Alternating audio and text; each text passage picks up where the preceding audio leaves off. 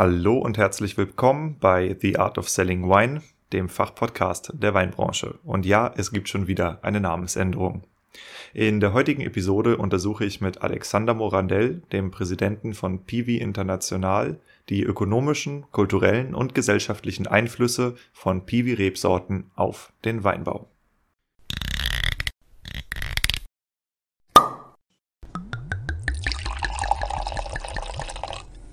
Wein gibt es nur, wenn die Winzerinnen und Winzer davon leben können.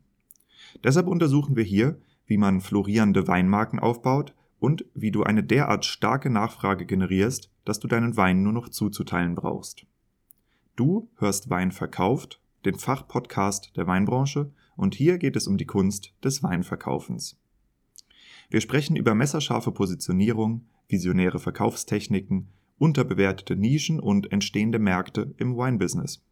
Eben alles, was Entscheidungsträgern im Weinbau und angrenzenden Wirtschaftszweigen dabei hilft, profitable Vertriebskanäle zu erschließen, ihre Betriebe vernünftig auszubauen und zuverlässig neue Kunden zu gewinnen. Mein Name ist Diego, mein Podcast ist für alle gedacht, die in den Reben stehen und im Keller rumwuseln. Ich habe lange nach einer passenden Community für Weinverkauf gesucht. Er hat nun bei Wein Plus seinen Heimathafen gefunden und verdankt der Mitgliedschaft bemerkenswertes Wachstum. Mit der kostenfreien Mitgliedschaft bekommst du dort jeden Freitag Early Access zu einer bisher unveröffentlichten Episode von mir. Daneben gibt es hier, also zum Beispiel auf Spotify oder Apple Podcast, jeden Montag brühwarme News der Weinbranche mit Neuigkeiten über Fördergelder, über Umsatzzahlen, Weinbaupolitik, Neubesetzung, Markteinführung und was uns sonst noch so betrifft in unserer Branche auf die Ohren. Die Branchennews sind nur montags für 24 Stunden online. Wenn du sie verpasst, dann ist das so. Also abonniere den Podcast, um am Ball zu bleiben.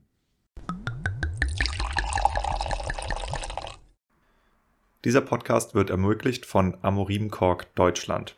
Wenn du deinen Wein mit hochwertigen Weinkorken verschließen willst und kein Interesse mehr auf Rückläufer wegen Korkgeschmack hast, dann hör doch mal in die Episode Nummer 62 rein, wo ich mit dem Geschäftsführer von Amorim Kork Deutschland ein Interview über den aktuellen Stand der Korkindustrie geführt habe.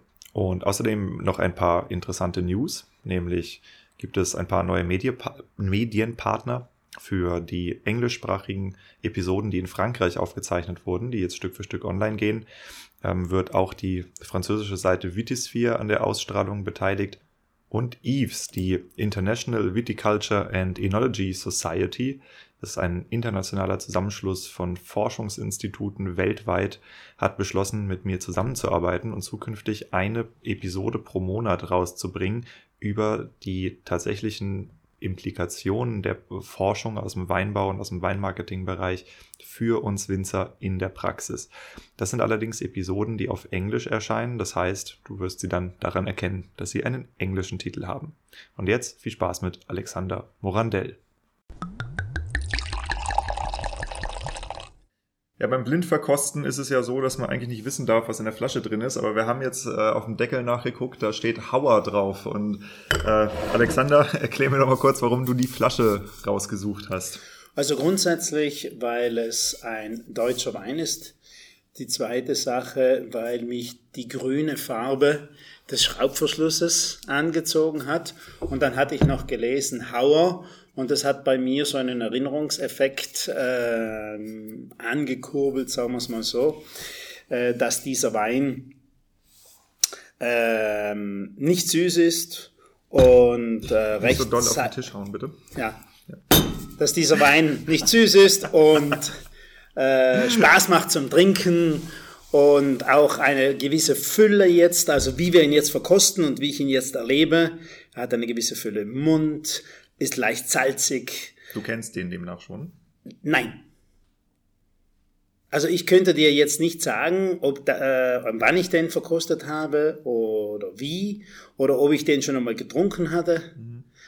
Ich habe nur die Schrift Hauer gesehen, die grüne Kapsel und habe spontan zugegriffen.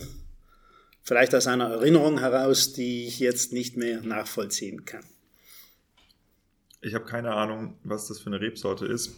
Ähm, ich spreche hier gerade mit Alexander Morandell, Präsident von Piwi International. Und äh, wir haben einen komplett abgetapten Wein aus der Packung gezogen ähm, mit einem Zahlencode drauf. Aber wir sehen, dass es das Weingut Hauer ist. Wir haben keine Ahnung, was wir hier probieren. Wir hoffen, dass das Weingut Hauer ist. Vielleicht können wir das Geheimnis lüften, wenn wir hier mal. Da reißt du das Etikett mit runter. Schauen wir mal, probieren wir. Vielleicht lesen wir dann was. Nicht so doll bitte auf den Tisch hauen, weil das ist sehr laut. Vielleicht können wir da hier was lesen. Wie findest du ihn? Also wie gesagt, ich finde ihn äh, in der Nase leicht fruchtig, sehr offen.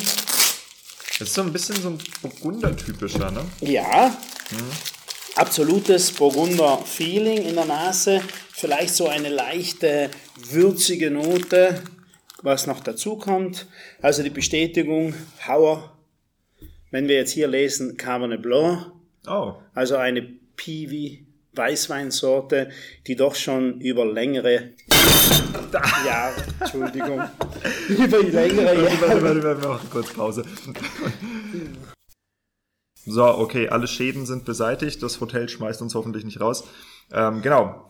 Du hast mitgekriegt, es geht um das Thema PVs. Und ähm, Alexander, erzähl uns doch mal kurz ein bisschen, wer du bist und in welcher Funktion du heute hier im Interview sitzt. Also, ich bin seit mittlerweile 35 Jahren mit diesen neuen Rebsorten in Kontakt. Also sprich Rebsorten, die aufgrund ihrer Genetik grundsätzlich gegen die zwei wichtigsten Pilzkrankheiten, Peronospora und Oidium, Resistenzerscheinungen haben und somit es erlauben, auch in schwierigen Jahren und in schwierigen äh, Situationen äh, Ertrag zu generieren und Qualitätswein zu ermöglichen.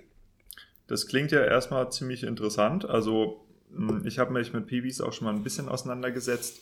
Äh, ich habe teilweise über Klienten damit zu tun gehabt und das war jetzt gerade im letzten Jahr, ähm, zwar kein Jahr der Bio-Winzer, aber ich glaube, es war ein Jahr der Piwi-Winzer. Ähm, ne? Weil der Absolut. Pilzdruck muss ja bei euch auch ziemlich ziemlich heftig gewesen sein. Wo, wo kommst du her? Also ich bin aus Südtirol. Ich, kann, ich komme aber dank meiner Tätigkeit als Züchter und Rebveredler sehr weit herum und kann nur bestätigen, dass das eigentlich von Ost nach West, von Süd nach Nord plus minus dieselbe Erscheinung war. Gerade 2021 war ein sehr spannendes Jahr mit warmem Frühjahr, ähnlich wie jetzt. Frost eigentlich in ganz Europa. Anschließend kühl, nass mit wenig Licht im Mai und Anfang Juni. Und das sind alles keine guten Bedingungen für Reben, aber optimale Bedingungen für Pilze. Ja, und das heißt also, wir hatten das große Thema, wie viel hält meine Rebe aus? Beziehungsweise, wie habe ich überhaupt die Möglichkeit, in den Weinberg hineinzukommen, um eine Rebe zu schützen, sollte es keine natürliche Abwehrkraft geben. Und ich denke, das war gerade die riesige Herausforderung, die sich solche Biowinzer oder denen sich solche Biowinzer stellen mussten, die eben keine Bivis hatten. Ja. Das also heißt also. Backpulver in allen Ehren, aber in so Jahren äh, schwierig, schwierig. Also ich habe mit ein paar Biowinzern gesprochen letztes Jahr und äh, da waren ein paar Totalverluste dabei. Mhm. Ähm, bei vielen, die halt 30 Prozent rausgezogen haben und das ist halt, oh, kannst kaum trinken. Ne?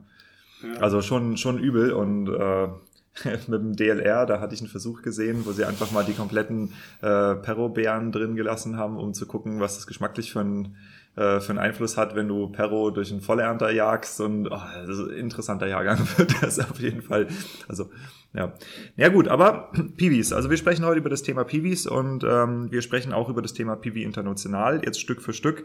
Ähm, ich würde mit einer Frage einstellen äh, steigen, weil das ist äh, mir jetzt im Bordeaux öfter begegnet, dass keine klare Trennung da ist. Und ich nutze jetzt das Wort Trennschärfe, was ich von unserem gemeinsamen Bekannten Martin Dating sehr gelernt habe. Trennschärfe, wenn wir über, ähm, über professionelle Themen sprechen. Hybride und GMOs. Ist das das gleiche oder sind das unterschiedliche Dinge? Also genmanipulierte Reben und hybride Reben? Im Grunde genommen ist, muss man sagen, ist es eine neue Sorte, die Resistenzeigenschaften hat. Zunächst einmal ist der Begriff Hybride nicht ganz korrekt.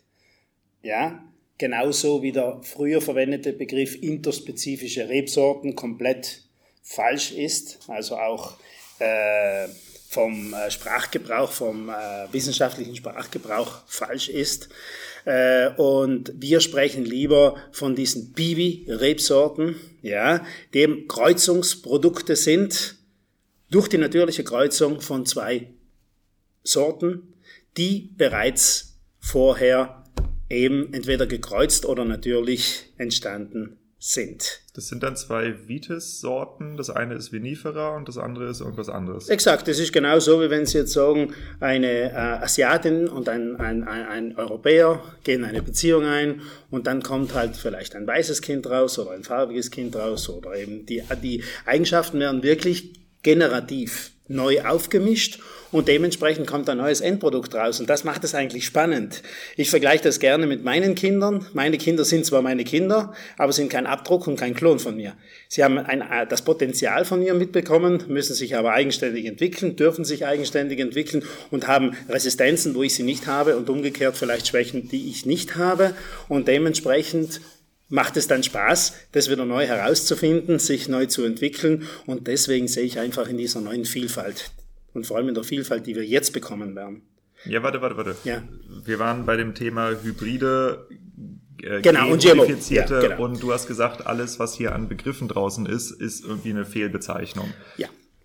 Lass uns das Thema nochmal richtig aufarbeiten. Okay, also Hybride ist eigentlich ein veralterter Ausdruck für die ersten Kreuzungsprodukte der ersten, zweiten, dritten Generation und wird vor allem für solche Kreuzungen verwendet, die im Laufe der Unterlagenkreuzungsgeschichte entstanden ist. Das heißt ja, wir dürfen nicht vergessen, wann hat Kreuzung angefangen im Weinbau? Das war vor circa 150 Jahren, wie damals die Reblaus im lateinischen Phylloxera eben nach Europa gekommen ist und den damalig bestehenden Weinbau wirklich auslöschen wollte, hat man verzweifelt versucht, Amerikanerreben zu kreuzen, damit sie auf unseren Böden wurzeln und eben eine natürliche Abwehr gegen diesen neuen Schädling aus Übersee darstellen. Ja? Okay, und da kommt dieser Begriff Hybrid her. Genau.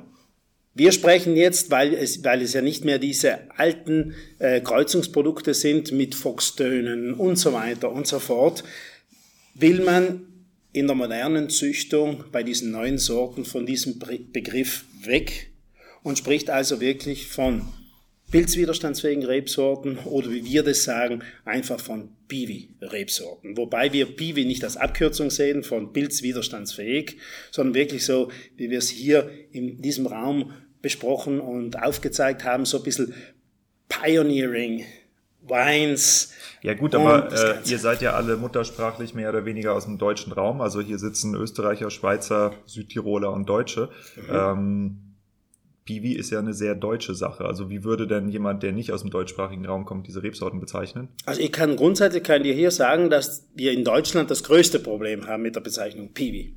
Weil der Deutsche sofort auf pilzwiderstandsfähig Also ein Australier sagt auch einfach Piwi und gut ist. Nehmen wir Italien her oder Frankreich her.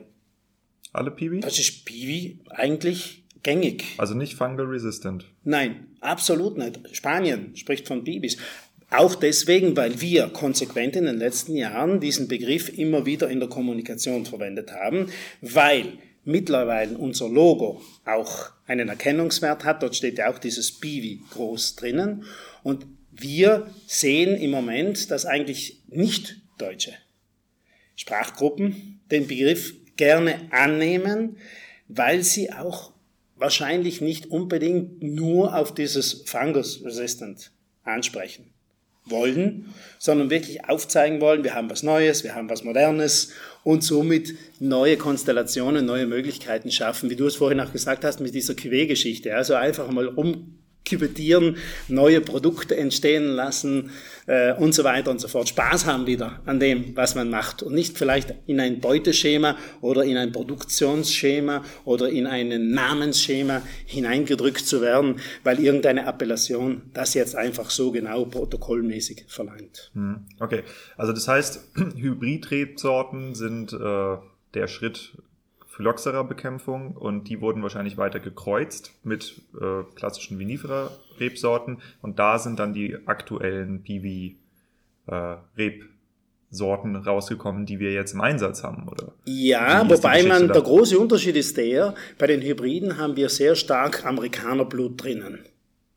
Jetzt bei diesen neuen Piwi-Rebsorten haben wir das erste Mal dieses Konglomerat von Amerika, Asien, Europa, die sich wirklich genetisch hier findet.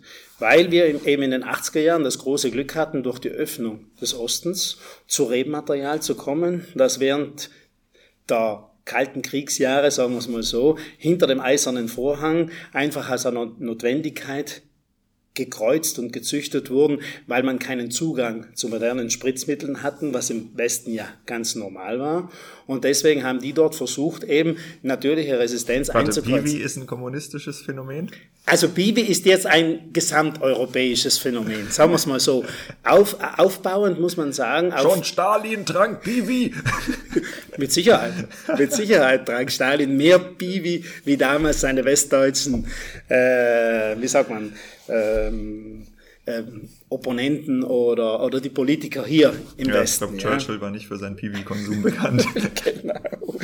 Auf jeden Fall macht es das jetzt spannend, weil wir zum ersten Mal auf das zurückgreifen können. Nicht? Ich meine, äh, wir wissen ja, wohin Inzucht beim Menschen geführt hat und in den letzten 20, 30 Jahren haben wir diese große Öffnung, diese große Vernetzung, dieses äh, globale Denken, äh, globale Handeln zum Zusammenfinden und das hat ja eigentlich bei den Menschen auch sehr viel gemacht.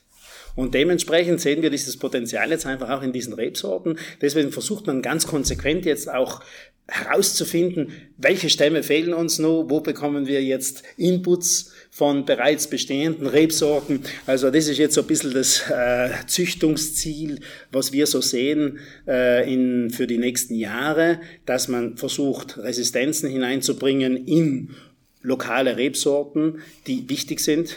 Es gibt Projekte in, in Italien, die ganz speziell darauf abzielen. Ja, aber das ist ja immer noch, also ich, ich hole dich mal zurück zum ja? Thema, weil du, du rennst immer in die Begründung, warum das toll ist. Das können wir machen, das machen wir aber später. Ähm, ihr züchtet, das heißt, ihr bestaubt die Pflanzen, zieht dann die hoch, schneidet Stecklinge, klont, guckt, was sind da, was kommen da für Beeren bei raus und wiederholt das Ganze. Klassische Rebschularbeit. Es ist jetzt Rebzüchtungsarbeit. Es ist jetzt nicht so, dass ihr das auf genetischer Basis macht und das dann Piwi heißt. Nein, nein. Ähm, also unser Ziel war es, ist es, dass die klassische Rebzüchtung angewendet wird. Das heißt, dass auch die Natur ihren Beitrag leisten kann. Auch bei einer Züchterbesprechung vor einem Monat wurde klar gesagt, dass aktuell der Fokus auf dieser klassischen Rebzüchtung bleiben wird. Ich persönlich jetzt hier im Gespräch, seid ihr ganz, ganz ehrlich, äh, so eine Kreuzung schafft auch Potenzial für Überraschung wenn ich das im Labor mache, und jetzt kommen wir zu den OGMs oder alles, was eben im Labor gemacht wird, ob das jetzt cisgenetisch oder auch äh, Kreuzung innerhalb von Arten und so weiter im Labor sein sollte, äh, hat das einen genau vorherbestimmtes Protokoll und ein erwartetes Endprodukt. In der klassischen Rebzüchtung ist das geil, du machst was draußen, du hoffst zwar, dass deine Berechnung richtig ist, deine, deine Gedanken richtig waren, folgerichtig waren und dass dann das Ergebnis dem entspricht. Aber du hast keine Garantie. Ja gut, Storytelling technisch ist es jetzt gut verkauft. Ökonomisch würde ich sagen, macht dann das äh, genetische Arbeiten mehr Sinn, weil ich eher weiß, zu welchem Ergebnis ich komme. Aber es ist natürlich wesentlich schwieriger, weil die Zulassung und die Akzeptanz dafür nicht da ist. Also ich habe dazu persönlich gar keine so wirklich wie sagt man dazu, differenzierte Meinung. Äh, ich glaube nicht, dass eine genetisch gezüchtete Rebe mir als Mensch schaden würde, ehrlich gesagt. Ich sehe nicht, wieso. Ähm, und ich glaube, dass Züchten im klassischen Sinne, also ich meine, jede Art von Kulturpflanze, die wir anbauen und jedes Kulturtier, was wir als Nutztier nutzen, das ist sowieso schon über Jahrhunderttausende von uns Menschen gezüchtet. Und ob man das jetzt schnell oder langsam macht, der Effekt ist eigentlich der gleiche. Du greifst in die Genetik ein durch Kreuzung und Selektion, Klonung. Also das ist ja nichts Neues. Ja. Grundsätzlich nein. Aber du hast, du, vorher hatten wir nie die Möglichkeit zu berechnen, was am Ende herauskommt. Oder auch nicht ja. die Möglichkeit, äh, Sachen äh, zu unter Anführungszeichen bewusst zu manipulieren. Ja, ja oder zwischen Spezien auszutauschen. Gut. Das so Man, das, ist, das ist ein Wunschtraum, das kann passieren. Wir müssen sicher, wie du gesagt hast, innerhalb der Vitis-Gattung bleiben, weil wir wollen ja Qualität, wir wollen Trauben, wir wollen das. Man muss auch ganz klar sagen, kann das Ziel, das Zuchtziel nur resistent sein? Das ist auch die Frage, die man sich stellen muss.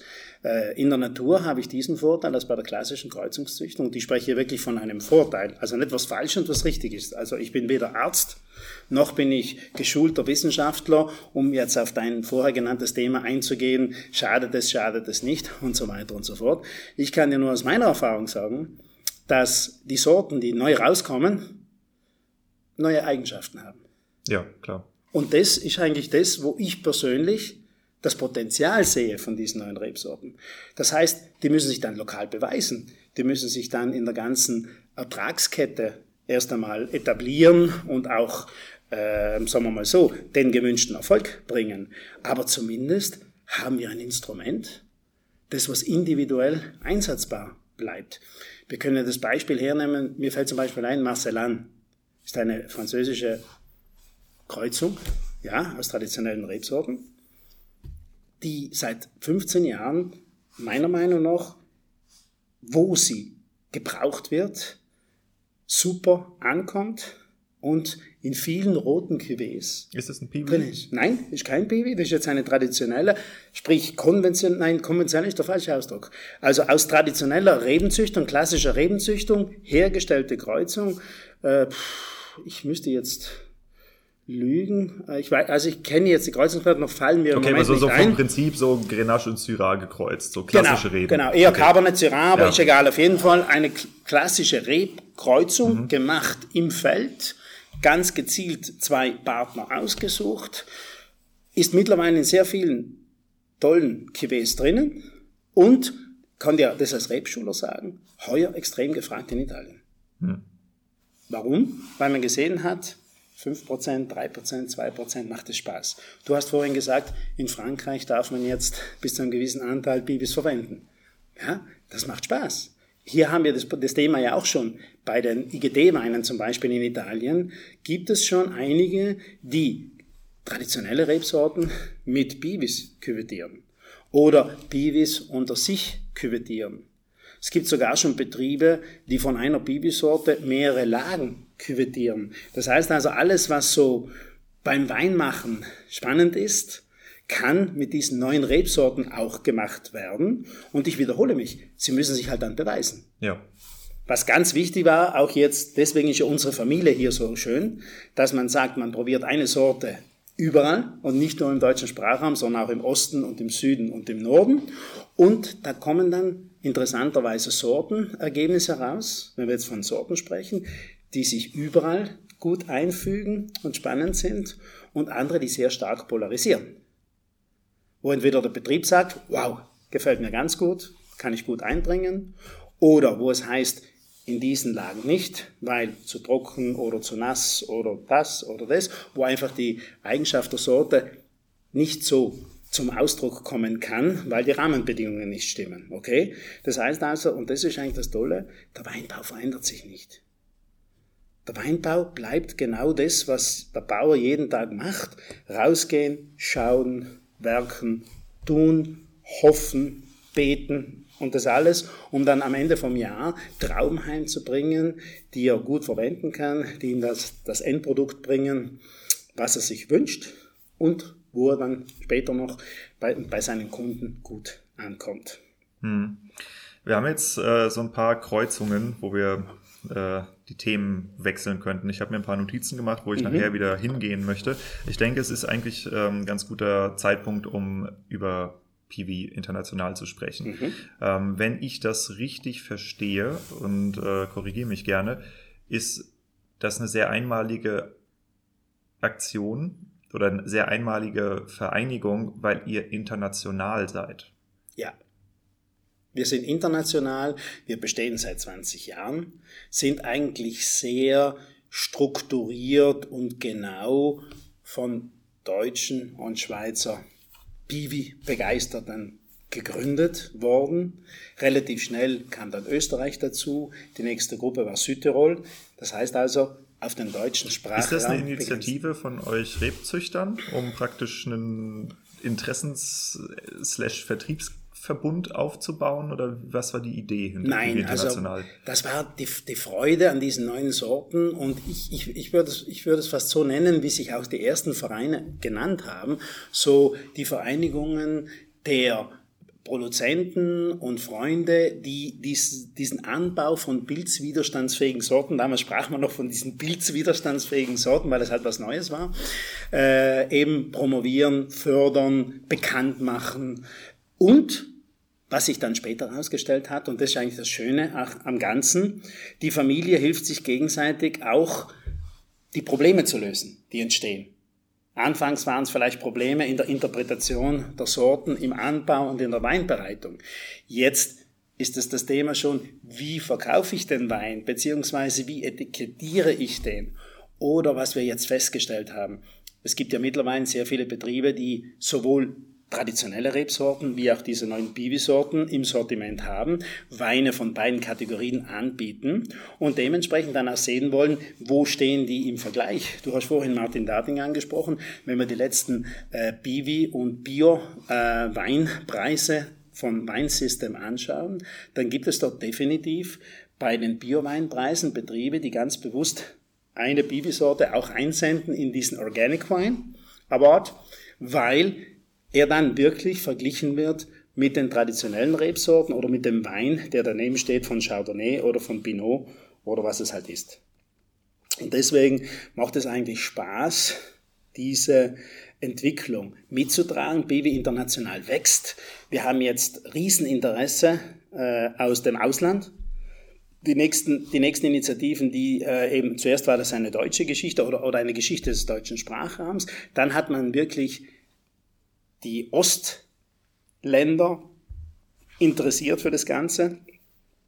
Ähm, du hast vorhin kurz mit einer Kollegin von mir gesprochen, die gesagt hat, also der nördliche deutsche Raum hat sehr wohl einiges an Bibis zu bieten. Genau dasselbe entsteht jetzt in äh, Polen. Also alle neuen Weinbaugebiete haben eigentlich genau diese neuen Sorten für sich entdeckt, weil sie eben merken, die haben ein tolles Potenzial bei Frosthärte, die haben ein tolles Potenzial, was jetzt die Reifekomponenten, die, die, die, die Verarbeitungsmöglichkeiten anbelangt und sie sind nicht so äh, vielleicht eingeengt von einer bestehenden Vorstellung oder von gewissen Regelungen, denen wir halt in Mitteleuropa und in den klassischen Weinbauländern ausgesetzt sind. Meinst du jetzt, äh, um zum Beispiel eine AOC oder AP-Nummer oder irgendwie sowas zu kriegen? Oder meinst du in, im Sinne einer Stilistik, Ausbaustilistik oder worauf beziehst du dich? Also ich würde sagen, AOP-Nummer und sowas trifft es hundertprozentig, aber auch Stilistik im Sinn, man ist gewohnt, so Wein zu trinken und so Wein zu machen. Wein muss so schmecken in dieser Region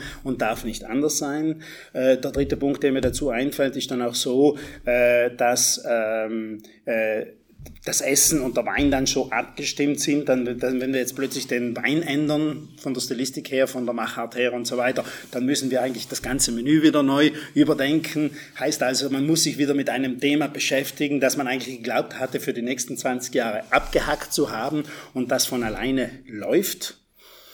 Ah, okay, ich verstehe. Weil, also auch zum Beispiel, wenn ich jetzt anfange, in Deutschland einen Syrah zu pflanzen, haben die Kunden trotzdem schon eine Vorstellung davon, was ein Syrah ist. Wenn ich ein Shiraz draufschreibe, dann haben sie es noch viel mehr und es ist wahrscheinlich schwerer, das zu erfüllen. Wenn ich jetzt aber eine, gib mir irgendeine rote Piwi-Sorte, keine Ja, wenn ich halt an Cabernet Cortes zum Beispiel denke so. oder an Satinois oder so. Da ja. gibt's einfach keine vorgefertigte Meinung darüber, was jetzt zu kommen hat. Genau. Im Gegenteil. Leider Gottes äh, merken wir immer noch in den Verkostungen, also in den Nicht-Blind-Verkostungen, dass die Leute sich gerne beeinflussen lassen, wenn sie einen Sortennamen hören. Ja? Also zum Beispiel, wenn du hast den Syrah angesprochen. Ich bin überzeugt davon, ein Syrah hat es in Deutschland deutlich schwerer, als guter Qualitätswein wahrgenommen zu werden, wenn der Verkoster weiß, das ist ein Syrah, als ein Pinot Noir oder ein Dornfelder oder so irgendwas, was bereits im Geschmacksbild des Verkosters drinnen ist, was die Leute Ein bisschen kennen. mehr Cool Climate Potenzial halt. Naja gut, ich, also ich meine, es gibt auch geile Syrahs aus Deutschland, definitiv, habe schon welche probiert, aber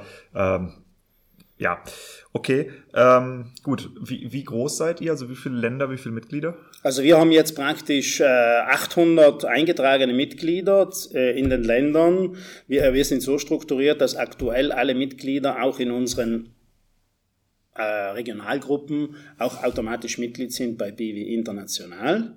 Äh, die Expansion geht jetzt zum ersten Mal in Richtung Übersee. Wir haben ja jetzt dieses große äh, Meeting-Wochenende hier am Chiemsee, um die den Nordpol zu bevölkern. Was ist Übersee? Übersee heißt jetzt, wir haben Anfragen aus Kanada, wir haben äh, Anfragen aus USA, wir haben Anfragen aus Südamerika. Wir hatten letztes Jahr eine große, äh, interessante Kampagne mit Chile. Ist leider Gottes Corona zum Opfer gefallen. Das heißt also, wie du vielleicht dich erinnerst, Chile war ja komplett hermetisch abgeschlossen über mehrere Monate. Es wurde also, die Pflanzen kamen nicht drüber, wir durften nicht runter, um das ganze Programm anzukurbeln. Das steht jetzt im Moment noch. Was man aber auch nicht vergessen darf, du hattest vorhin schon, wie wir uns unterhalten hatten, Frankreich angesprochen, ist im Moment extrem stark expandierend. Dementsprechend auch das Interesse dann äh, Aber es gab doch schon mal Frankreich, PV Inter, also PV Frankreich gab's, gibt's, gab's. Es gibt's. Äh, aber ihr habt irgendwie eine etwas komische Geschichte miteinander, oder? ja, sagen wir mal so. PV Frankreich war eigentlich eine Idee von PV International, ist, ist dann super angekommen, hat dann leider Gottes ähm, den Kontakt ein bisschen verloren. Also das war vor meiner Zeit als Präsident, deswegen kann ich dir jetzt nicht genau sagen, wer den Kontakt hier einschlafen lassen hat. Durch dieses große Interesse jetzt, sowohl an eigenen Sorten, die von INRA gezüchtet sind, wie auch eben an äh, anderen europäischen äh, Bibi-Rebsorten, äh, kam dieses Gespräch wieder auf. Es geht auch darum, Netzwerke zu haben. Es geht auch darum, Vergleichbarkeiten äh, äh, aufzuzeigen und, und, und. Und wir sind jetzt im Moment wirklich äh, auf der Überholspur, was die Wiederbelebung, ich sage es jetzt einmal so ganz salopp, Wiederbelebung dieser bereits bestehenden Einheit ausmacht. Und wir hoffen uns und erhoffen uns, dass sehr viele junge, begeisterte, neue Bivi-Anbauer dazukommen um eben auch die Information, die Erfahrung in diesem, in diesem Teil von Europa abzurunden, auszubauen und eben unser, unsere DNA, wenn wir jetzt von DNA sprechen, BW international, äh, zu bereichern und zu beleben. Parallel dazu haben wir Spanien.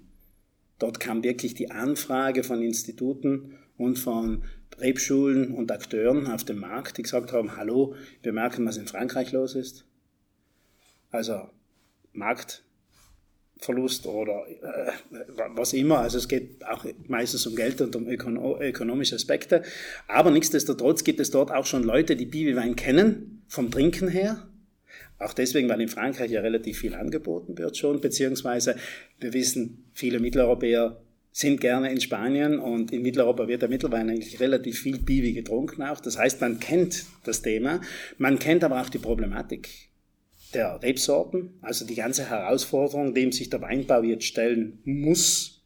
Und mir fällt ja gerade ein, was äh, Dr. Töpfer, der Leiter vom Julius-Kühn-Institut, bei einem äh, Fernsehevent im vergangenen Jahr gesagt hat, äh, oder nein, das Entschuldigung, das war der, äh, ein, ein, ein, äh, ein Vertreter aus dem Rheinland-Pfalz, der gesagt hat, wir müssen, oder was vielleicht, ist egal. Ich weiß nicht mehr, auf jeden Fall in der ganzen Runde, eine Person hat halt gesagt, dann müssten wir den ganzen Weinbau, äh, den Weinbau nach Norden verlegen, aufgrund der klimatischen Veränderung. Aber das würde heißen, dass Rheinland-Pfalz seiner ökonomischen Grundlage entzogen wird. Und das kann nicht sein. Okay? Das heißt also, wir müssen jetzt im Weinbau Antworten suchen und Lösungen suchen, auch für den Konsumenten, dass er weiterhin seinen Wein trinken kann aus dem gewohnten Gebiet. Und die Spanier haben halt auch jetzt gesehen, dass sie neue Sorten brauchen, wünschen sich, dass die Sorten nicht groß divergieren vom gewohnten Bild, vom gewohnten Geschmacksbild und dementsprechend gibt es eben diese, äh, dieses Interesse Hm, verstehe. Also ich äh, rieche die ganze Zeit hier nebenher noch in den äh, Wein rein. Yeah. Dieser Cabernet Blanc, Hauer, kann man ein bisschen Werbung für machen, für Leute, die mal einen geilen Piwi trinken wollen. 1A. Also super klasse. Das ist einfach wie ein super schön fruchtiger Weißburgunder. Ähm, Hammer. Ja, kann man gut trinken. Ja, und vor allem bleibt auch ein angenehmer äh, Nach. Hat so eine gewisse Kräutrigkeit mit drin. Also echt interessant, interessanter Wein. Hm. Kann man gar nichts zu sagen. Ja, äh, gerne. Sollten wir vielleicht noch einen Schluck sollen trinken? Wir, sollen wir noch einen Schluck trinken? Okay, so. Ähm, wie viele Länder und wer ist bei euch alles Mitglied? Sind das alles nur Winzer und äh, Rebzüchter oder sind das auch äh, Podcaster, bald, ich trete gerade ein, und ähm, andere Institutionen? Also für wen ist Piwi international eigentlich da? Historisch gesehen waren es sicherlich die Produzenten, die begonnen haben, die Nähe zu suchen und die Familie Biwi international zu gründen. Später kamen sehr viele Sympathisanten, sehr viele Freunde des Weins dazu. Äh, mir fällt da gerade ein, ich komme ja aus Südtirol. Ja, was ist ein Freund des Weins? Ich, ich, ich erkläre es dir jetzt. Also ah. ich komme ja aus Südtirol. Ja. ja.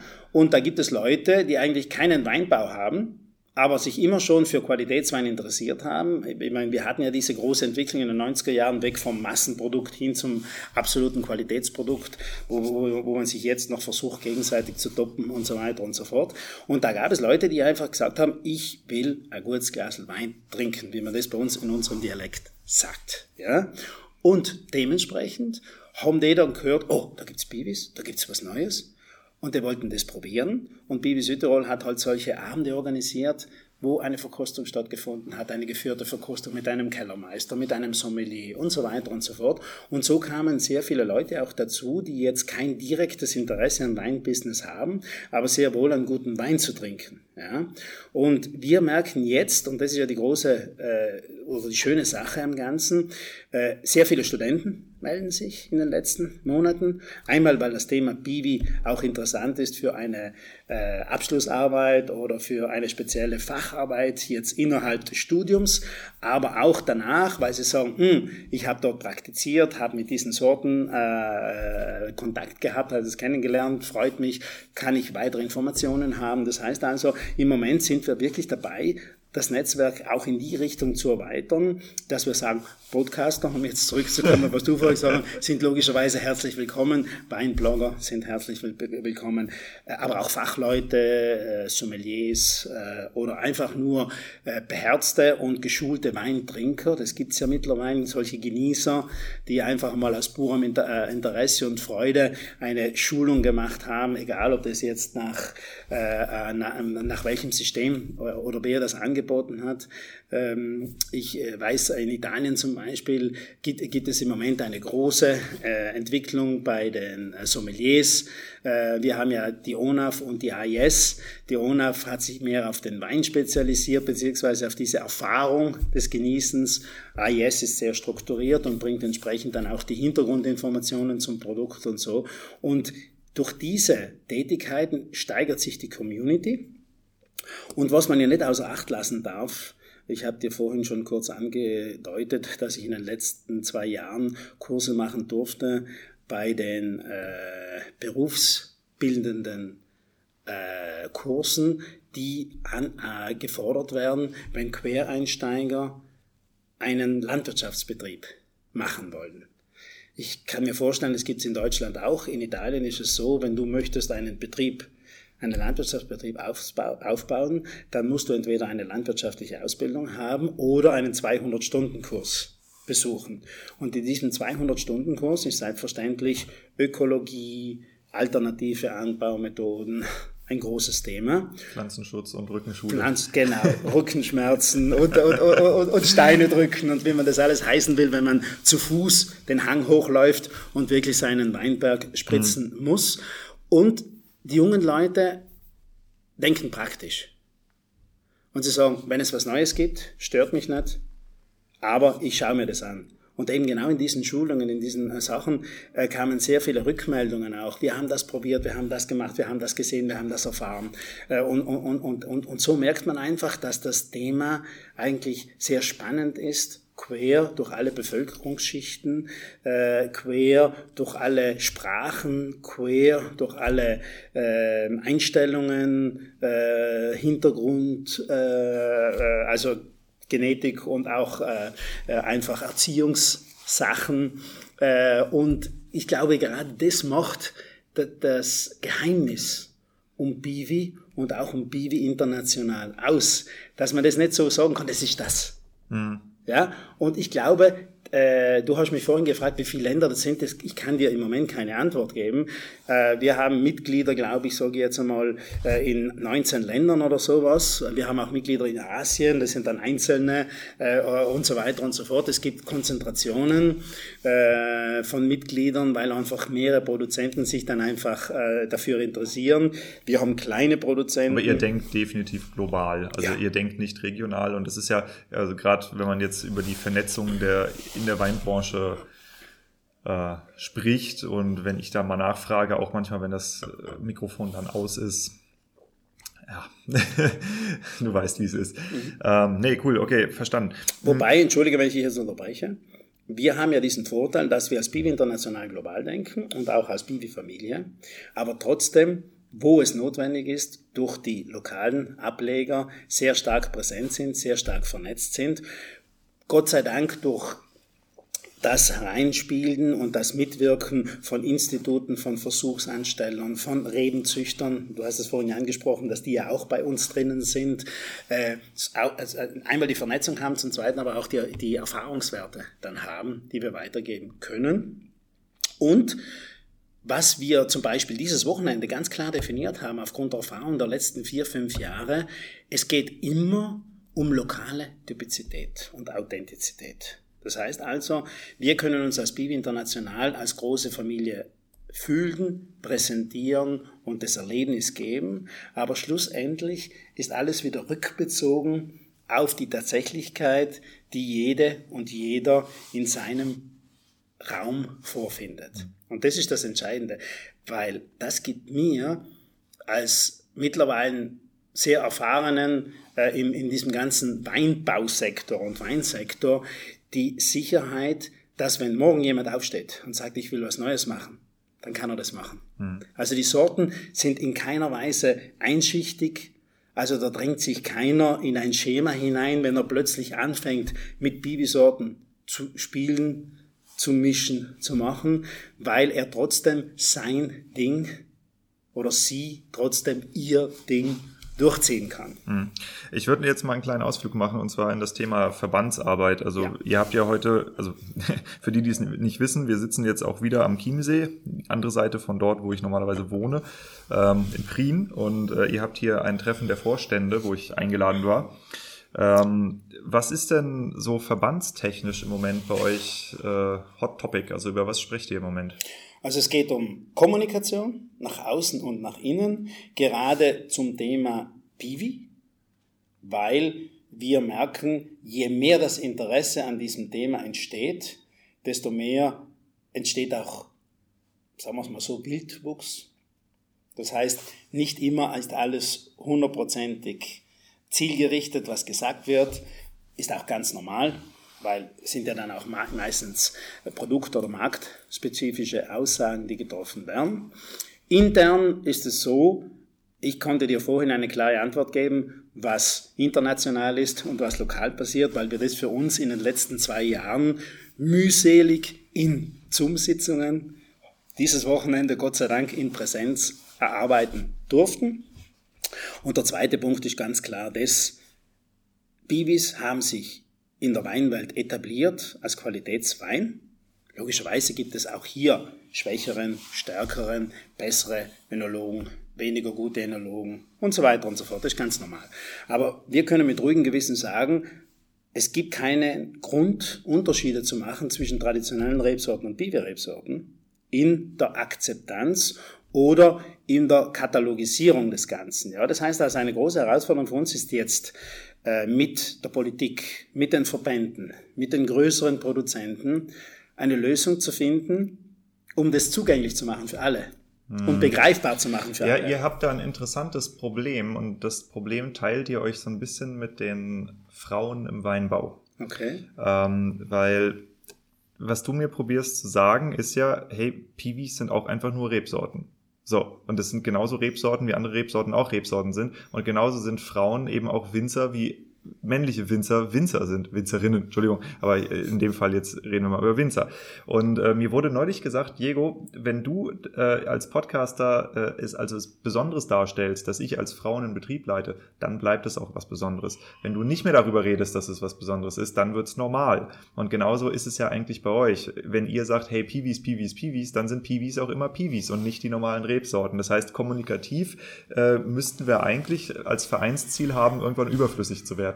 Du wirst lachen. Das wurde heute mehrmals äh, gesagt. Ah, okay.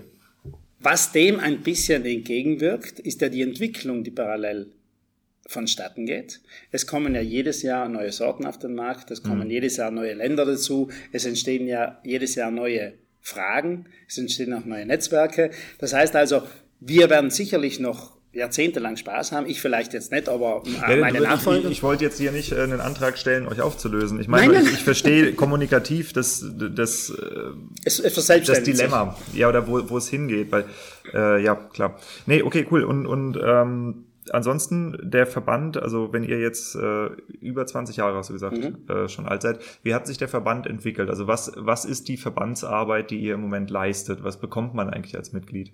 Also wir arbeiten grundsätzlich alle ehrenamtlich, egal ob das draußen ist, in den kapillaren Vernetzungen, wie auch hier im Zentrum.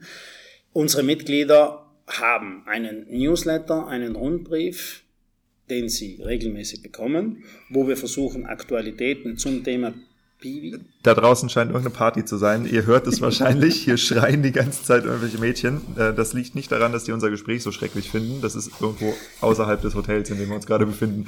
So, okay. Ja. Wunderbar. Und eben entsprechend Jetzt habe ich den Faden verloren. Darf auch ähm, sein. Was ihr als Verband leistet. Genau, also wie gesagt, wir sind ehrenamtlich und wir, haben, genau. wir sind kapillar vernetzt.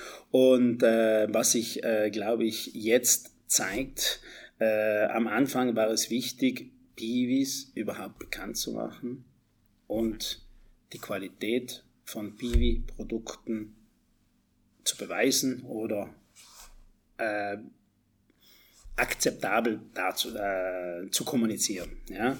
Jetzt haben wir weiterhin die gleichen Strukturen. Wir haben aber eine ganz eine andere Ebene an Information, an Wissen, an äh, Kommunikationsmöglichkeiten, die wir in der Vergangenheit hatten. Das heißt also, das, was sich in den letzten fünf Jahren so gezeigt hat und auch von der Basis kam, war dieser Druck, wir müssen nach außen gehen. Wir müssen einfach kommunizieren, nicht nur jetzt den Winzer, den Winzer davon zu überzeugen, dass es hier, dass sich hier, wie du vorhin so schön gesagt hast, auch nur um Rebsorten handelt, ja, sondern wir können uns, was dies anbelangt, relativ gut zurücklehnen und sagen, wir haben Beweise genug, dass wir uns hier absolut messen dürfen, aber nicht vergleichen müssen. Ja? Aber wir haben jetzt die Chance aufzuzeigen, was noch dahinter steht, hinter diesen ganzen Babys. Und deswegen freue ich mich, dass im Moment eben gerade in unserem Verband, und du hast es vorhin langsam Verband, ich sage jetzt auch Verband, also wir sind dabei, jetzt auch die Struktur ein bisschen zu ändern. Also wir werden sicher als Bibi International eher wie ein Verband agieren in Zukunft, einfach uns mit größeren Aber ihr Verein seid formal im Moment, ne? Genau, wir sind also alle Vereine, weil du weißt ja, das ist mit Mitgliedsbeiträgen naja, und rechtlich klar, klar. und so weiter, ist das nicht alles so einfach, ja. Auf der anderen Seite brauchst du auch eine gewisse Struktur, weil wir es ja wieder mit Leuten zu tun haben, die auch auch wieder eine Struktur haben und sich dementsprechend nur wohlfühlen, wenn sie wieder eine Struktur haben. Wir sind jetzt keine freie entschuldige den Ausdruck, Studentenvereinigung, die sich einmal die Woche trifft und über Gott und die Welt spricht und ein gutes Glas Wein trinkt, sondern gerade in der Vergangenheit. Hier wird sich mit Struktur betrunken. ja, genau, so kann man es auch sagen. Ne? Mir fällt gerade etwas ein, was ein Freund heute zu Mittag gesagt hat, aber das lassen wir jetzt außen vor, ist vielleicht nicht unbedingt für alle äh, Ohren geeignet. Äh, ich möchte nur sagen, dass eben äh, Verbandsarbeit für uns heißt, dass wir äh, gezielt vorwärts gehen. Das kann jetzt alles und nichts heißen. Ja, aber ich, ich sage dir, was ich darunter verstehe. Das ist für mich ganz klar eine Basis und die brauchst du. Und die, die haben wir durch unsere Mitglieder, durch die Tätigkeit draußen. Ihr seid legitimiert, definitiv. Ja. So könnte man es nennen. Ja, ja, und was macht ihr damit jetzt? Wir gehen nach vorne und sagen, wir haben Spaß auf neue Mitglieder. Wir haben auch deswegen Freude an neuen Mitgliedern, weil mit jeder Person, egal ob sie jetzt Fachfrau oder Fachmann ist oder einfach nur, wie ich es vorhin schon gesagt habe, Freude hat, mit Wein zu arbeiten oder mit Trauben zu arbeiten. Das, was wir ja nicht vergessen dürfen, sind ja auch die Trauben. Wir sprechen immer von Trauben, also wir sprechen nicht von Wein. Wir sprechen von Trauben. Die Rebsorten geben in erster Linie Trauben. Und dann gibt es transformierte Produkte oder was halt jeder oder jede daraus machen möchte. Ja? Wir haben zum Beispiel gestern gesprochen, was toll ist. Du kannst bei Bibi-Rebsorten die Blätter verwenden wenn du das Glück hast, dass du sie nicht spritzen musst, weil du in einer glücklichen Lage deinen Weinberg hast, wo Biberrebsorten mit null Spritzungen durchkommen. Ja?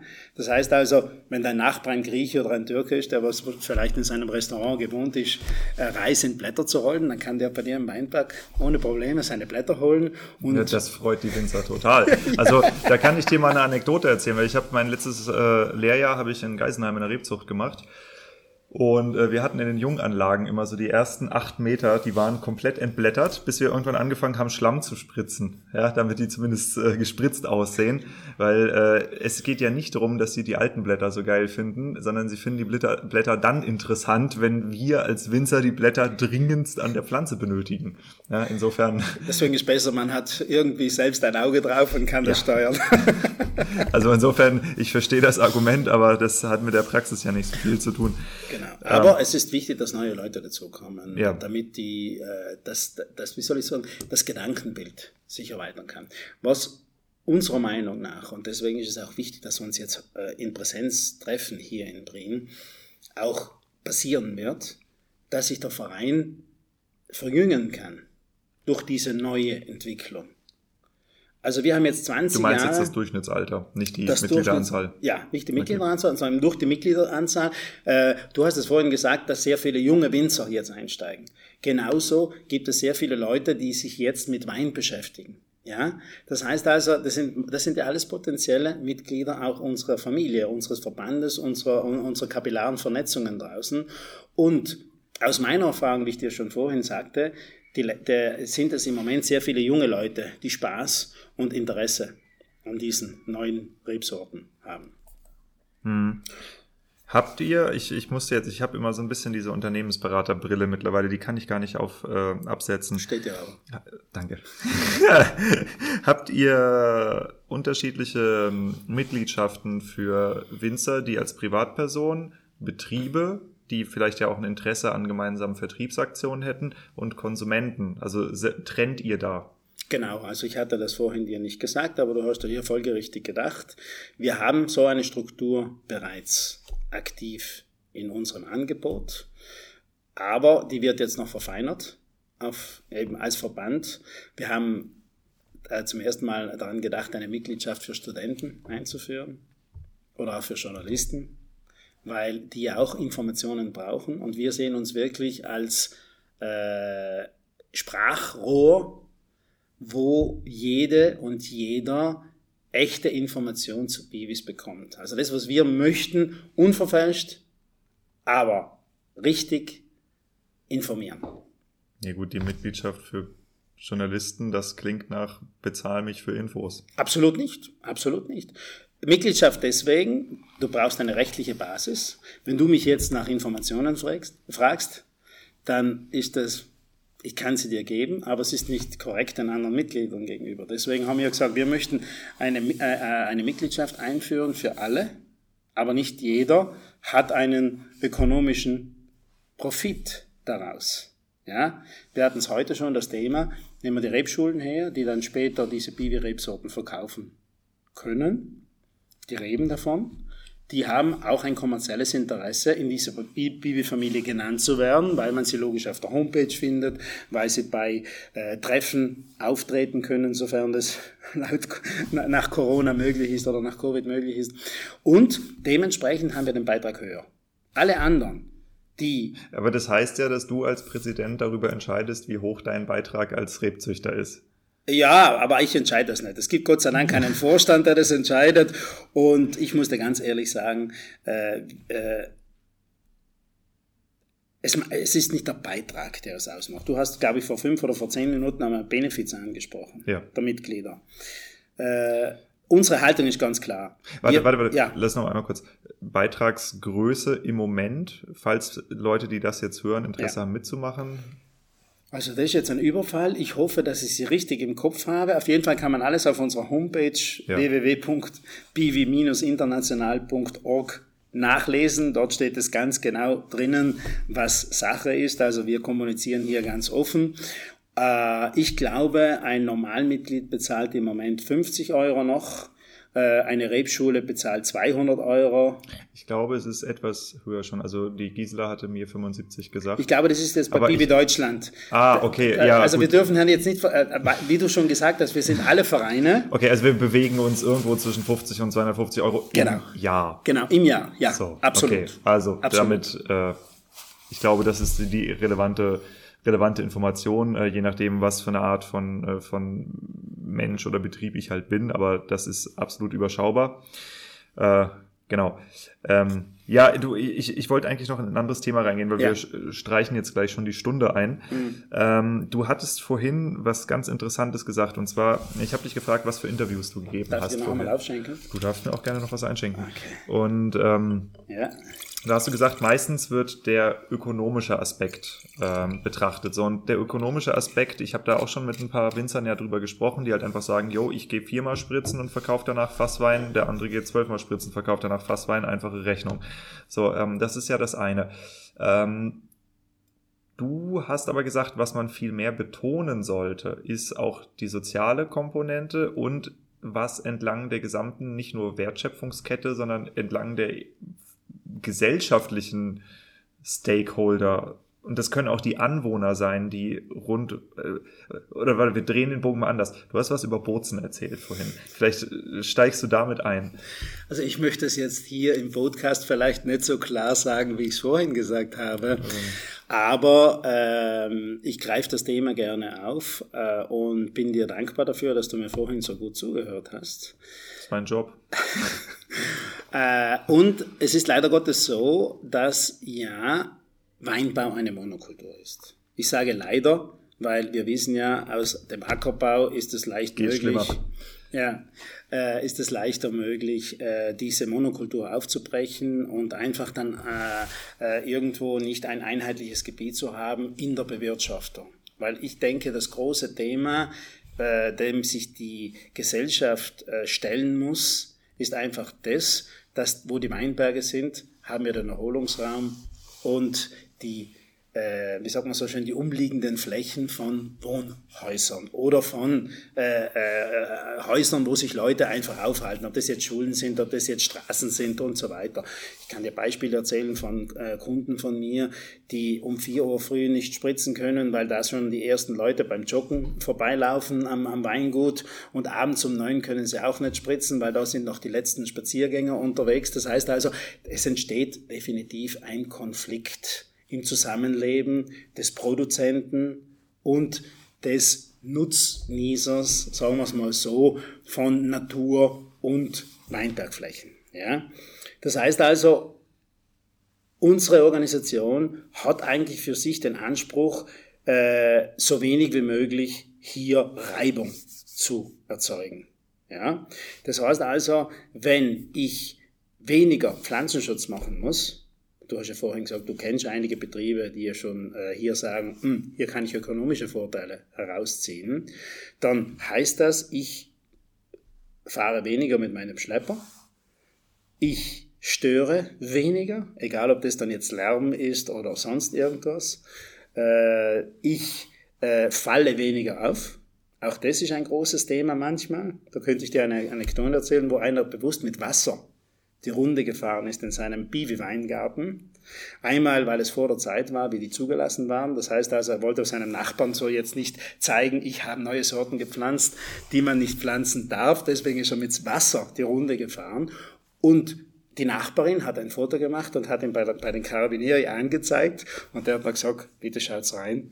Ich habe nur Wasser drin. Also nur um zu sagen, was da alles passieren kann in diesem äh, Wettstreit, im Wohlfühlen und im produzieren müssen. Und deswegen äh, glaube ich, äh, ist es schön, aufzeigen zu können, wir tun etwas. Ich sehe die große Herausforderung der ökonomischen Variante dahingehend, dass wir Wertschöpfung erzielen können, auf der anderen Seite aber so wenig wie möglich negativen Einfluss nehmen. Ja, egal, ob wir da jetzt von CO2-Abdruck sprechen, ob wir da jetzt von Artenvielfalt in der Natur sprechen, ob wir da, wie ich es vorhin schon gesagt habe, Lärmbelästigung und, und, und, und, und, auch Schmutz auf der Straße. Mir fällt da jetzt gerade ein, wenn ich äh, spritzen muss ich immer, wenn es regnet.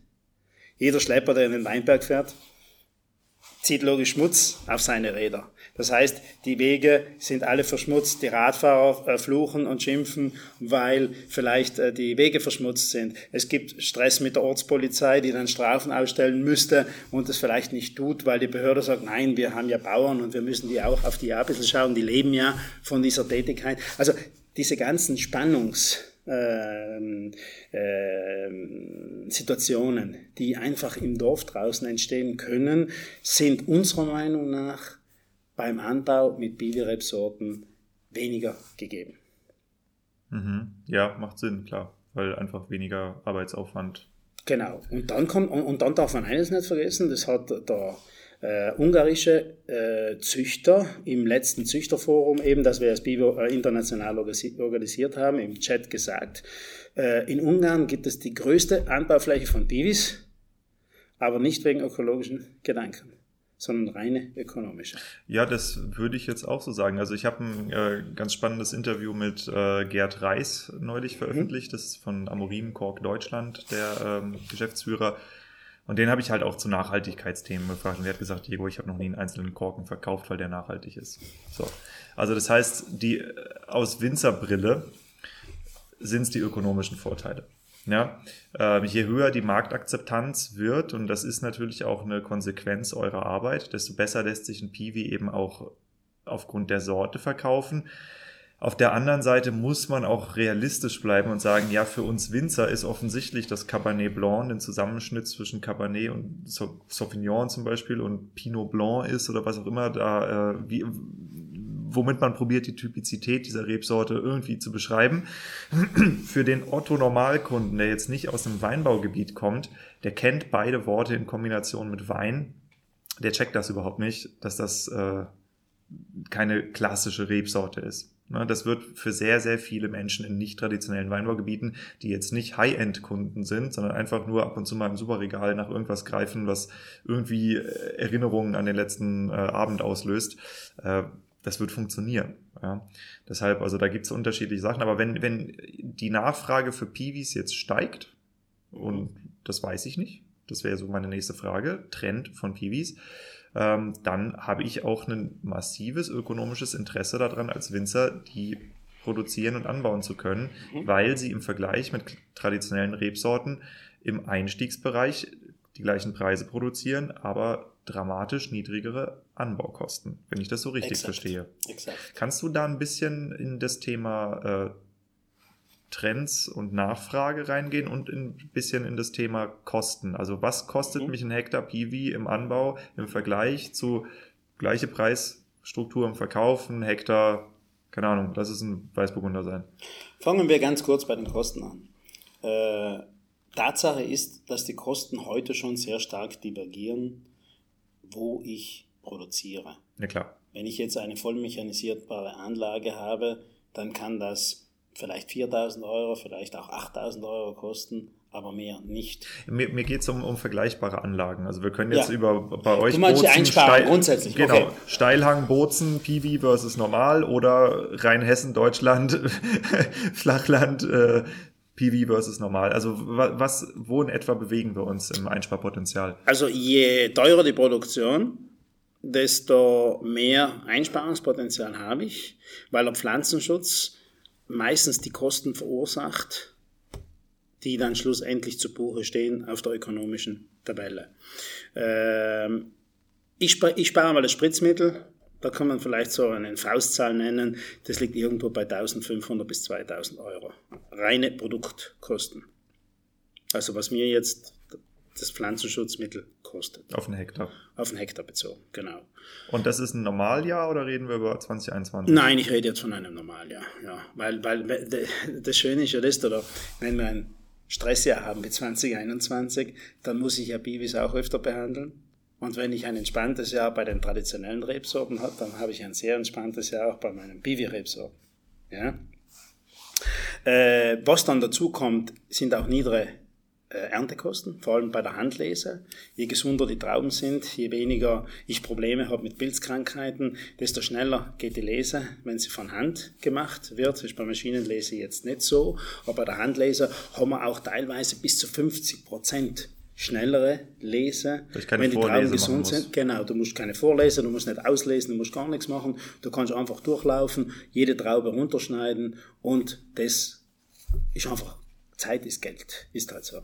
Und was man auch nicht unterschätzen darf, wir haben, das Thema ist ja sehr aktuell, es fehlen Arbeitskräfte. Das, was wir in Europa momentan haben, ein Mangel an Arbeitskräften, die bereit sind, diese weniger äh, spektakuläre Arbeit zu machen. Ja?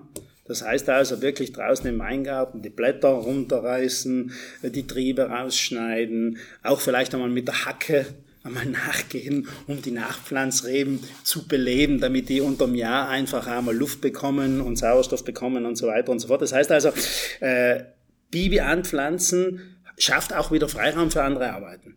Oder wie es ein guter Freund von mir gesagt hat, der Weinbauer hat Zeit, seinen Wein zu verkaufen.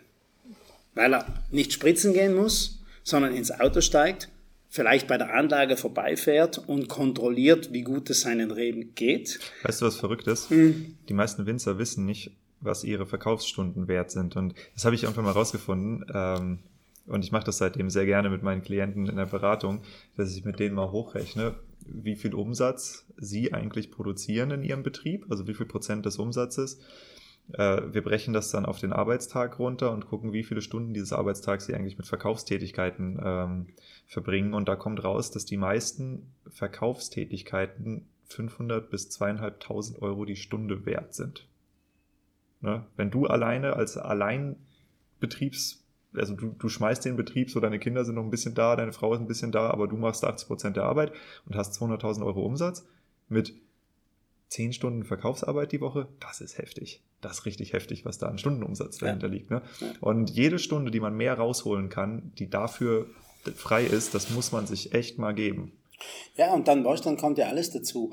Du hast vorhin die soziale Komponente angesprochen. Soziale Komponente ist ja nicht nur jetzt draußen bei den Anwohnern, sondern auch bei meinen Mitarbeitern im Betrieb. Ja, und du selber schnüffelst ja die also du, du bist doch der, der am meisten, dessen Leber am meisten leidet unterm Weinbau. Und zwar nicht, weil du im Keller probierst, ja. Nein, nein, ganz bestimmt nicht. Also. Hm. Wir, wir produzieren zwar Alkohol, wenn wir Wein produzieren, aber ich denke nicht, dass das das größte Problem ist in der ganzen Kette. Ja. Ähm, also ich glaube, um das Ganze mal zu einem, zu einem Schluss zu ziehen, ich denke, dass auch für konventionell denkende Winzer das Ausreizen dieser 15 Prozent, selbst wenn ich reinsortig verkaufen will, dass das eine sehr interessante PV-Option ist. Vor allem, wenn es PVs gibt, die immer mehr mit äh, klassischen Rebsorten geschmacklich übereinstimmen, teilweise identisch sind. Also ich habe neulich einen Sauvignac probiert. Es wäre mir nie aufgefallen, dass das ein Sauvignac ist. Ne? Ich weiß nicht, wie das bei Riesling ist, zum Beispiel, ob es einen Riesling-Ersatz gibt, einen guten. Gibt es schon teilweise, zwar noch nicht jetzt im Umlauf, aber Donau-Riesling zum Beispiel ist eine absolut brauchbare Option jetzt im Segment Riesling. Äh, das Thema ist halt auch hier, du kannst nicht sagen, dieses Geschmacksbild ist jetzt hundertprozentig kopierbar, beziehungsweise diese Sorte geht überall gut. Ja, klar. Das heißt also, wir wissen beim Riesling ja auch, es gibt Gegenden, die glücklicher sind mit dem Riesling, andere sind weniger glücklich. Er ist halt eine Sorte, die gefragt ist, ein Wein, der bekannt ist und dementsprechend wird halt Riesling in sehr vielen Weinbaugegenden produziert. Und wird auch sehr unterschiedlich, das ist ja klar. Aber das heißt, wenn ich diese Art von Informationen haben will, um zu gucken, okay, äh, von meinen Hektaren, die ich jetzt neu pflanze, wenn ich da 15% Piwi reinsetzen möchte, die zu meinem bisherigen Wein passen, äh, ist Piwi International ein ganz guter Ansprechpartner, weil ihr einfach so eine flächendeckende Erfahrung über die Sortentypizität habt, die Exakt. dabei rauskommt. Und das Netzwerk haben auch. Das heißt also, wenn du jetzt sagst, ich möchte hier in äh, Bergen ein Weingut anlegen, Ja. dann sage ich, geh doch bitte zum Gartenbauverein Prien. Die haben letztes Jahr schon Bibis gepflanzt äh, und du kannst dir dann bei denen vor Ort äh, Praxiserfahrung holen oder es gibt mittlerweile schon ein älteres Weingut am Samerberg, wo schon Wein produziert wird. Echt jetzt? Absolut. Muss ich hin. Da wird heuer sogar was nachgepflanzt, also die Fläche wird erweitert. Muss mich mal mit denen in Kontakt bringen. Gerne. Okay, nee, gut, ähm, soweit verstanden. Ein Thema, was mir jetzt noch ähm, reinkommt, weil wir, wir, also ich bin definitiv an dem Thema Piwi interessiert. Ähm, deshalb nehme ich jetzt mal wir als Podcast und da integriere ich uns beide als Schön. Verband und Podcast. Ähm, wollen ja, dass Piwis eben auch eine Akzeptanz in höheren Qualitäten kriegen. Mhm. So, und das heißt, auf der einen Seite sind wir daran interessiert, dass bessere Lagen mit Piwis bepflanzt werden, um zu gucken, was diese Piwis, die in Standardlagen schon echt erstaunliche Weine abliefern, was die erst in guten Lagen bringen. Das ist interessant, es wird wenig getan. Mm, Wir wollen aber auch höhere Weinqualitäten haben. Und dafür ist ja mitunter das Thema Botrytis nicht ganz irrelevant. Mhm. Wie sieht es mit Piwi und Edelfäule aus? Im Grunde genommen kann man nicht von einer Widerstandsfähigkeit gegen Botrytis sprechen. Es gibt aber sowohl im konventionellen, also sprich bei den traditionellen Rebsorten, wie auch bei den Bibi-Rebsorten, sehr wohl Sorten, die weniger anfällig sind als wie andere. Ja? Das heißt also, die Sortenwahl ist und bleibt entscheidend. Also der Klassiker wäre jetzt ein Solaris, wo ich Eiswein draus machen kann, weil das Zeug ist einfach immer gesund. Also Ja, wobei, Achtung, äh, gerade das, diese ganze Geschichte mit Eiswein und so ist sehr gefährlich. Erstens einmal brauchst du kalte Nächte, um Eiswein zu machen, die in letzter Zeit Ja. fehlen. Nein, aber wo ich hin will, ist auch das da. Äh, okay, ich kann immer eine jetzt, Bärenauslese draus machen. Nein, das kannst du. Nein, aber wo ich hin will, ist eigentlich nur, äh, man kann es jetzt nicht eins zu eins vergleichen, weil viele äh, Bibi-Rebsorten keine Botrytis bekommen, wie es normale Rebsorten bekommen. Das hat Aber jetzt ich, nichts mit der Botrytis zu tun. denn haben möchte, Da kannst du nicht zü- züchten. Das Thema ist das da. Die, die Frage ist, habe ich jetzt eine Biberebsorte, die von der Bärenhaut dünn ist, entsprechend also Risse bekommt durch die Kälte und so weiter und so fort und sich dort dann diese Edelfäule bilden kann. Ja? Wenn das die Bibesorte nicht kann, dann bleibt es bei einer Trockenbeerenauslese oder bei einer Spätlese, wie du das nennen willst. Dann hast du halt keine Botrytis. Ja? okay, aber, wenn, also wenn ich so einen Sautern-Stil Wein machen wollte, Den kriegst du auch zusammen, weil da sind wir jetzt wieder beim Thema, äh, was macht jetzt einen guten Sautern aus? Ja?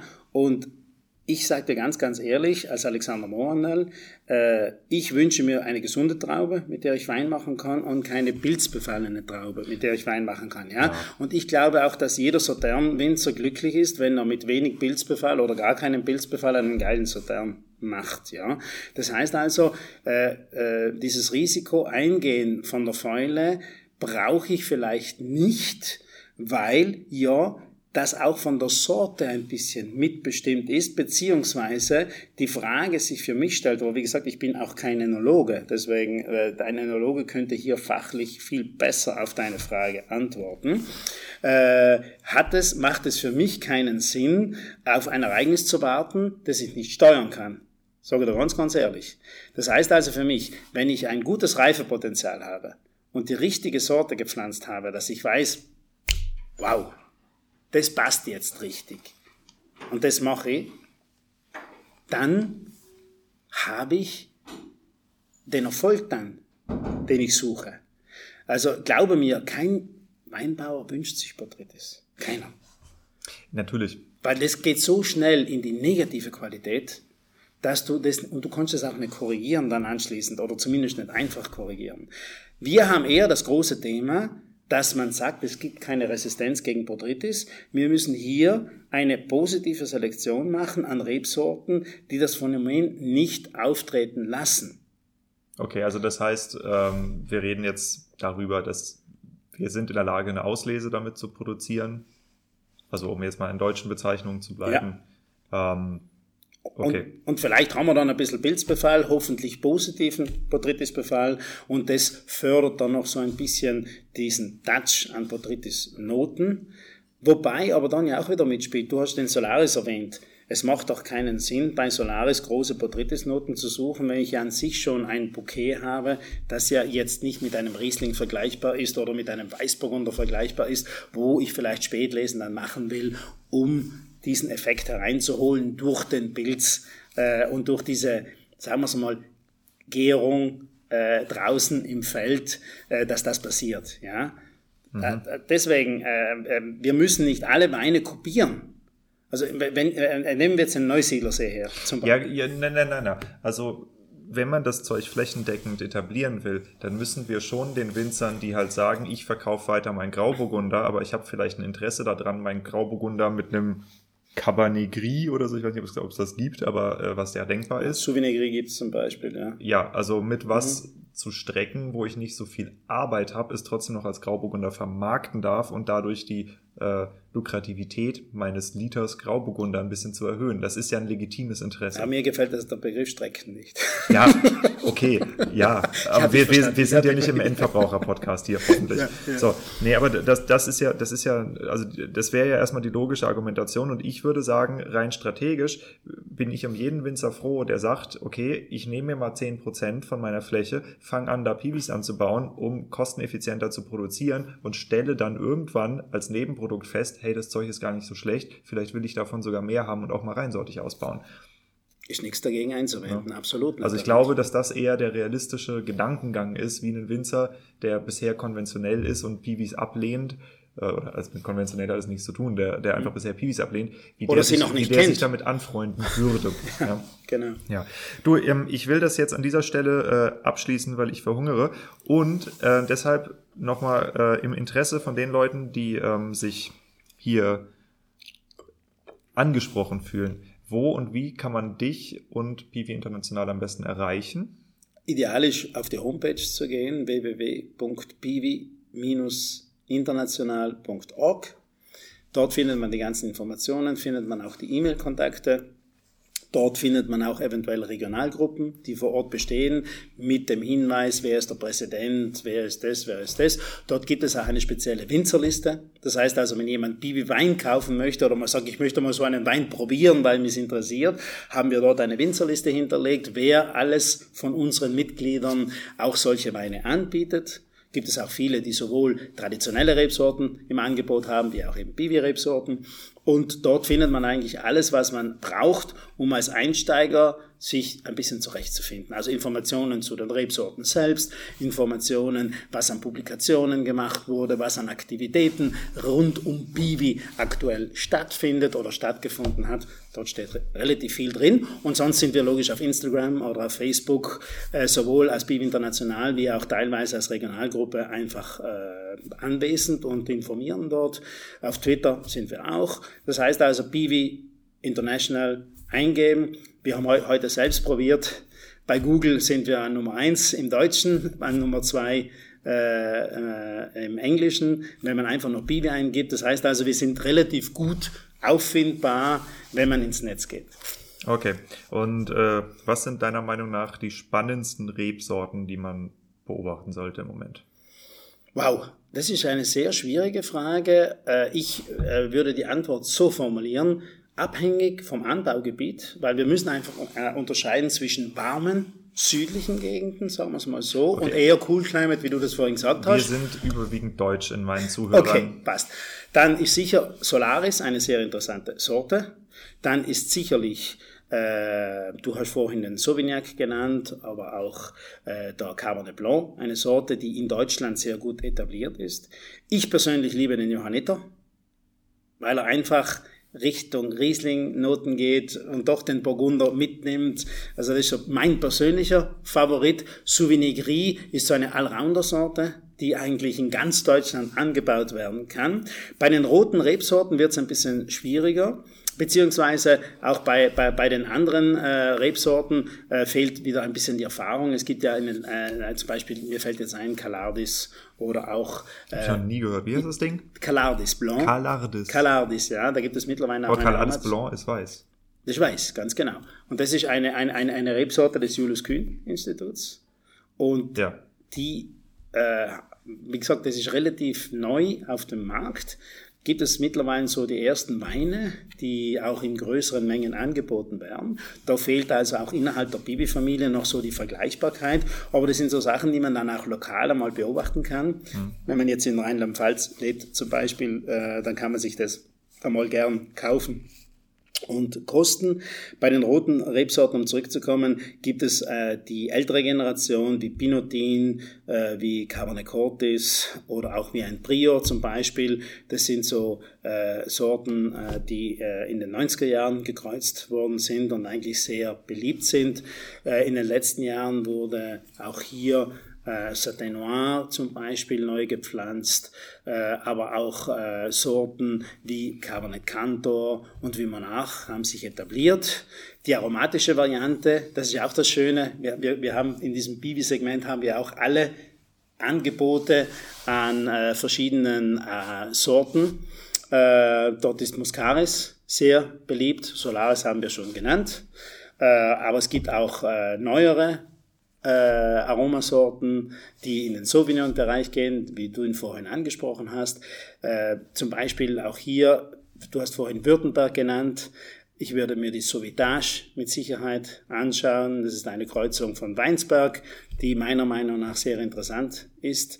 Aber auch der Donauriesling hat sich mittlerweile ein bisschen eingebürgert, weil eben Riesling und so weiter. Also es ist sehr viel los. Und das, was ich merke, du hast es vorhin auch kurz angesprochen, äh, man muss auch lernen, mit diesen Sorten umzugehen.